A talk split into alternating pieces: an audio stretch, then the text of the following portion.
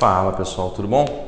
Olha só, um tempo atrás eu fui convidado é, para uma palestra, uma palestra do Maurício Bivenuti, porra, um cara fantástico. Maurício, para quem não conhece, é, foi um dos criadores da XP Investimentos. Hoje ele toca a, a Startse, mora nos Estados Unidos, lá no Vale do Silício, leva empreendedores para lá. Enfim, se você não conhece, busca aí Maurício Bivenuti, cara que eu boto na prateleira das pessoas que revolucionam o mundo. Então, assim, é um cara fantástico para você seguir, fantástico para você conhecer. É, eu fui, a convite da, da Satos, eu fui assistir uma palestra dele aqui no Rio de Janeiro e ele estava lançando o livro dele, que é um livro muito bacana também, um livro chamado Audaz, tá? Vale a pena também comprar para ler. É, fui assistir a palestra, entre várias coisas muito interessantes que ele falou lá na palestra dele, teve uma coisa que me chamou muita atenção, que foram as fazendas de gelo. O que, é a fazenda de gelo? É, nos Estados Unidos, na época de mais ou menos 1800 e alguma coisa, surgiram as fazendas de gelo. O que, que era a fazenda de gelo?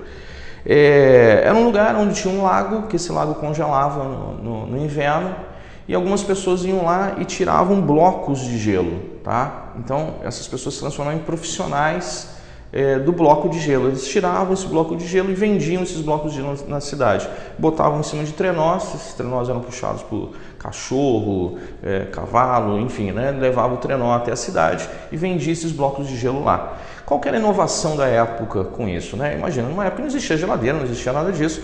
Você ter o bloco de gelo permitia que você transportasse comida numa distância maior e conservasse a comida numa distância maior. Além de outros benefícios, né? ter aguinha gelada, etc. Então, assim, era uma inovação muito interessante para a época, né? Você ter o bloco de gelo.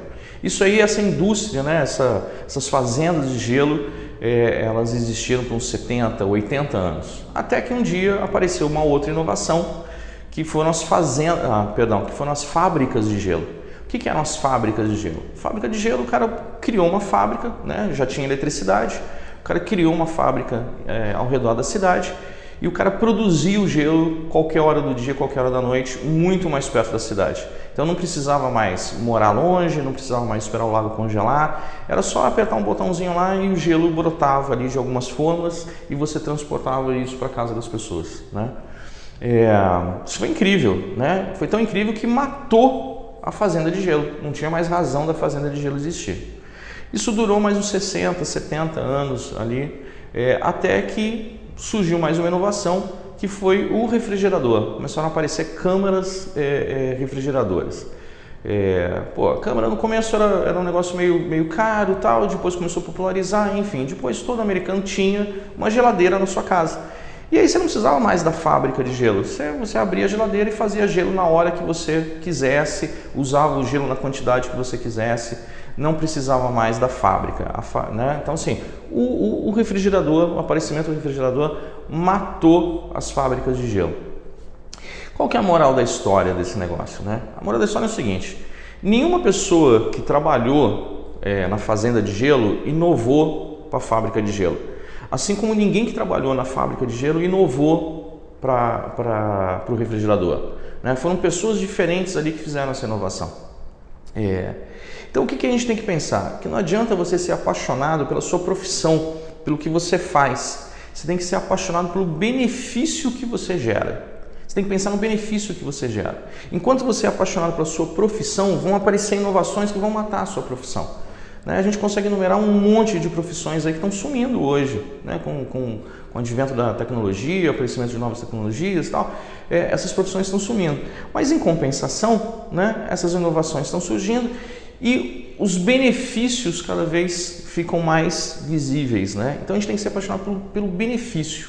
Você pode ser um excelente profissional, você pode trabalhar muito bem, você pode ser um ótimo tirador de bloco de gelo, mas se aparecer uma inovação, a sua profissão ela vai, ela vai morrer. Agora, se você for apaixonado pelo benefício, muitas vezes você mesmo mata a sua profissão para inovar e continua inovando e continua vivo no mercado, tá? Então o, o recado é esse. É, um exemplo bem interessante é, é a Embraer. Se você perguntar para a Embraer o que, que ela faz, ela fala o seguinte: eu levo pessoas do ponto A ao ponto B com conforto e extrema segurança. Aí você fala, mas o que, que você faz? Tal. Levo pessoas do ponto A ao ponto B com conforto e extrema segurança. Por um acaso a gente faz isso em jatos. Hoje a gente faz isso em aviões. A gente poderia fazer em qualquer outro meio de transporte. Tanto é que eles estão com uma parceria com a, com a Uber, né, para criar um, um, drone, e isso já está pronto, não é nem especulação, isso já é verdade, um drone que vem, te resgata, né, te pega em qualquer ponto da cidade, sobe verticalmente e te leva até outro ponto e desce, com conforto e extrema segurança. Né? Então a gente tem que pensar nisso, assim, será que a gente está muito apegado à nossa profissão, aquilo que a gente faz, ou a gente está apegado ao nosso benefício?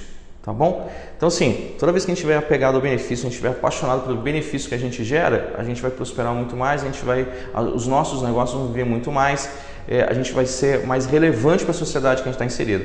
Toda vez que a gente for apegado à nossa profissão, corre o risco de uma, de uma inovação acabar com a nossa fábrica de gelo.